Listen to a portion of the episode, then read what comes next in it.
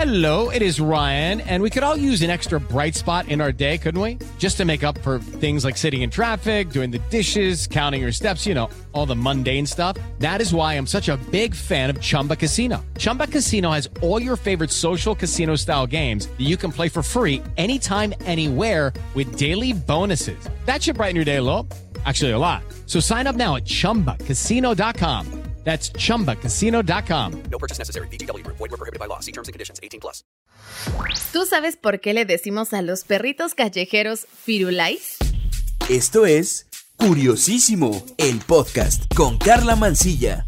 En Curiosísimo el podcast todo nos interesa, así que escucha esto. En México la forma común de referirse a un perrito callejero o del que desconocemos el nombre es firulais. Esto de acuerdo a una versión, la palabra está derivada de un anglicismo. Por otra parte, hay quienes aseguran que su origen se debe a un payasito tapatío. Y bueno, aquí te voy a contar las dos historias. Según la primera versión, y una de las más comunes, el origen de la palabra firulais deriva de la expresión en inglés free of lice, que en español significa libre de pulgas. Cabe mencionar que dicha frase era muy usada a mediados del siglo XX, esto por las autoridades estadounidenses. Según se cuenta, cuando los migrantes mexicanos llegaban a trabajar a ese país, las autoridades les pedían que los perritos que los acompañaban estuvieran libres de pulgas y de cualquier otro parásito. Entonces, debido a la diferencia entre ambos idiomas, la expresión comenzó a deformarse, así que pasó de ser free of lice a free you lice y de ahí a Firulais. Asimismo, pues los migrantes fueron quienes la ocuparon para que a su regreso a México eh, ellos presumían a sus familiares que sus perritos eran finos y no mestizos, como respuesta ante tanta presunción de sus connacionales, la gente comenzó a llamarle firulais a cualquier perrito callejero. Ya saben los mexicanos cómo somos cotorros, ¿verdad?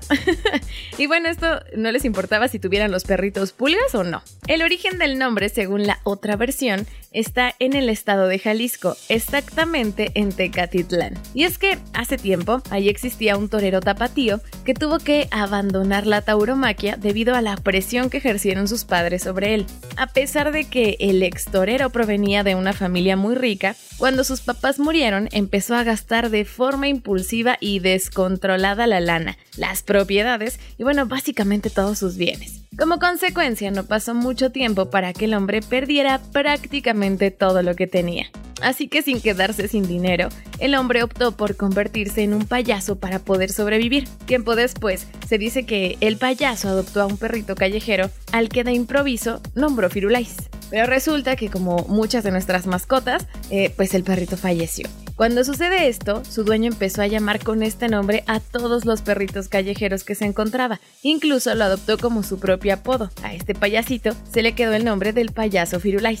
Otra fuente cuenta que su personaje nació luego de regresar de Nueva York y haber pasado por problemas de alcohol y de otras sustancias. Entonces tuvo que realizar eh, pues muchos oficios chofer, cantinero y anunciador de circo, donde se disfrazó de payaso y se hizo llamar Firulais, personaje que no iba a soltar hasta el día de su muerte. Pero bueno, más allá de cómo adquirió su apodo, Federico Ochoa y Ochoa fue un entrañable personaje de la alta alcurnia tapatía, cuya vida estuvo llena de fama y el éxito de Hollywood sin conseguir realizar una carrera ni militar ni actoral, ni en la taurina que lo sostuviera económicamente. Pero bueno, él forjó un personaje que interpretó hasta sus últimos días, viviendo de la caridad y regalando sonrisas como payaso en los portales de Avenida Juárez y 16 de septiembre, todo esto en Guadalajara, claro está. Sin duda, su vida refleja una época y cuenta quizá una de las historias que pocas veces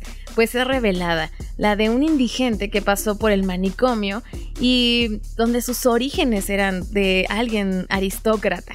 Bueno, ¿quién se imaginaría que aquel señor, que tenía la mirada muy dulce según las fotos, pero una mirada también casi perdida, sentado en una silla de ruedas, había conocido Europa, recorrido los Estados Unidos, gastado fortunas y hasta herencias? El propio Firulais escribió su autobiografía, que no logró tampoco un éxito como el que se habría esperado.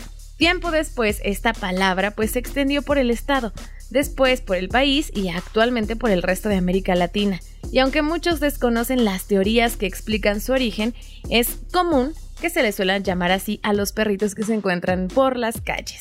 Con esto me recuerda que cuando mi abuelo y yo veíamos un perrito en la calle, él siempre decía, mira, es un firulais o un solo vino, porque pues solitos se acercaban, ¿no? Espero que esta información te haya gustado. Oye, si tú me quieres sugerir algún tema, tienes una duda o quieres que investigue acerca de algo, me puedes escribir al Twitter. Me encuentras como arroba carla-mancilla, carla con K y doble A al final. Por allá nos leemos. Gracias por prestarme tus oídos en otro episodio de Curiosísimo el Podcast. Aquí todo nos interesa. Yo soy Carla Mancilla. Cuídate, un beso. Adiós.